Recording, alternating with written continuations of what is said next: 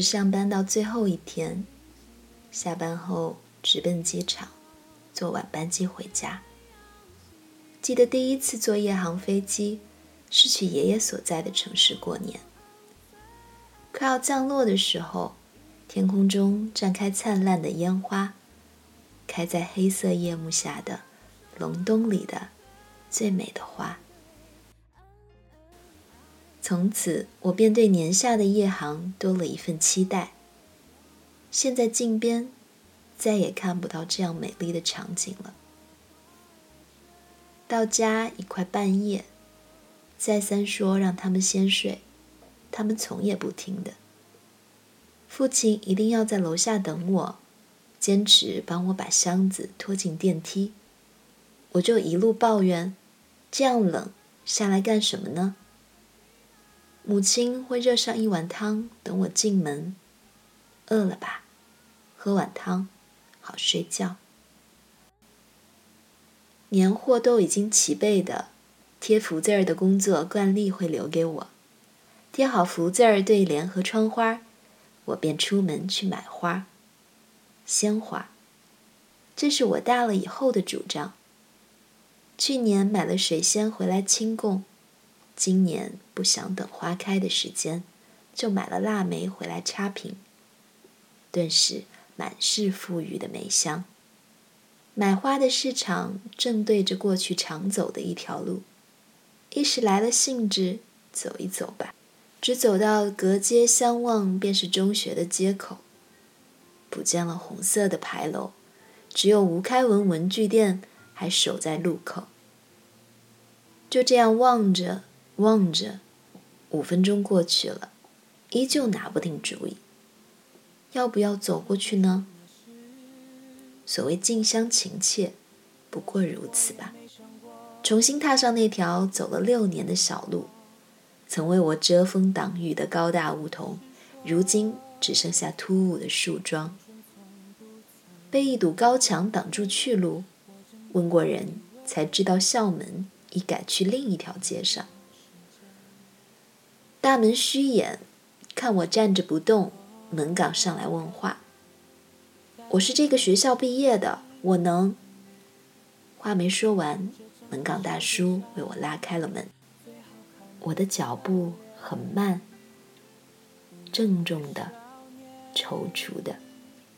这是我毕业后第一次回来。踏进操场的一瞬间，我落泪了。突如其来。我也始料未及的，整个校园空空荡荡，就也不怕谁看见我这副模样。任凭泪水夺眶而出，我穿过操场，走向那个做过无数次国旗下讲话的主席台，站在主席台中央。当年，也是从这个角度看过去，穿着校服的同学们列队整齐，而我。念着一些自己都觉得无趣的文字。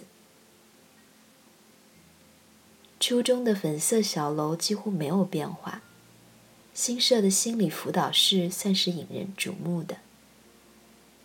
感谢那位忘记锁门的学弟或者学妹，让我有机会走进教室坐上一会儿。如同每一个学期结束，教室里一片狼藉。桌椅板凳也歪斜着，就等着班主任说完最后一个字，大家便欢呼着争相冲出门口。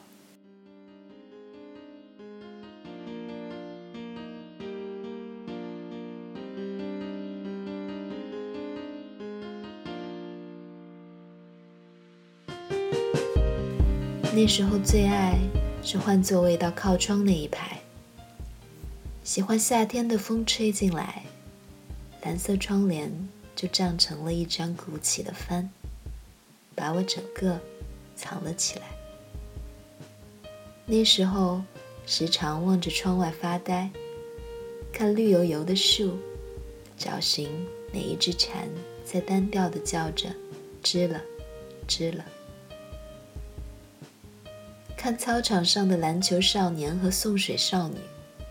阳光下，两个人的脸庞红扑扑的，真好看。这样的发呆，适宜放在最好和最坏的科目上，有有恃无恐的骄傲和破罐破摔的无赖。走在校园里，冬天就是腊梅味儿的；到夏天，花架上的七里香会开满白色的小花，我们就坐在花架下背诵英文单词或者艰涩的文言文。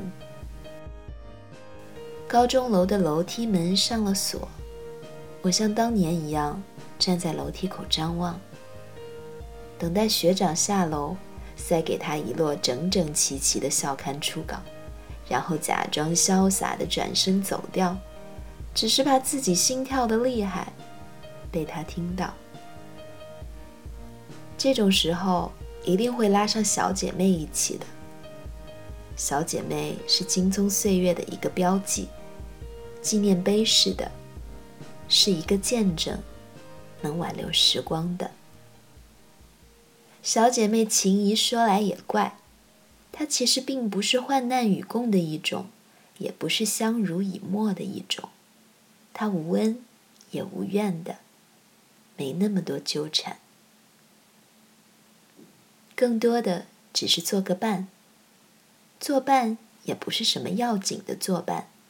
不过是上学下学的路上，梳一样的发饰，穿一样的鞋袜，像恋人那样手挽着手。小姐妹相偎相依，看上去不免是有些小题大做的，然而她们的表情却是那样认真，由不得叫你也认真的。他们的作伴，其实是寂寞加寂寞。无奈加无奈，彼此谁也帮不上谁的忙。这倒也抽去了功利心，很纯粹的。和曾经的小姐妹吃过晚饭，我们散步回家，聊起她经常去的画室关闭了。教画的老师很郑重的跟每一个学生道别，跟每一位好友道别。我要专心回家带孙子了。这可能是我这辈子做的最后一件重要的事。以前以为人生最美好的是相遇，后来才明白，其实难得的是重逢。今年回了趟姥爷姥姥家的小城，二老已故去多年，我也就少了回来小城的理由。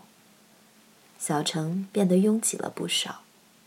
车多路窄，堵得人心烦，索性用走的。在上坡下坡的起伏里，想起在这里的三年多时光，一放学就和小伙伴漫山遍野的疯跑，挖野菜、放风筝、捉蝴蝶，直到日暮西斜，家长们喊着我们的名字来找。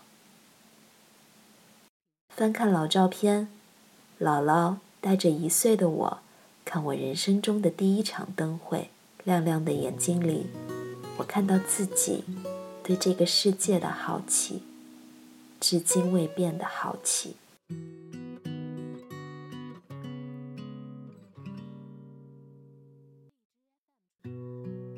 这个春节是被回忆填满的，不要忘记自己开始的力量，新的日子。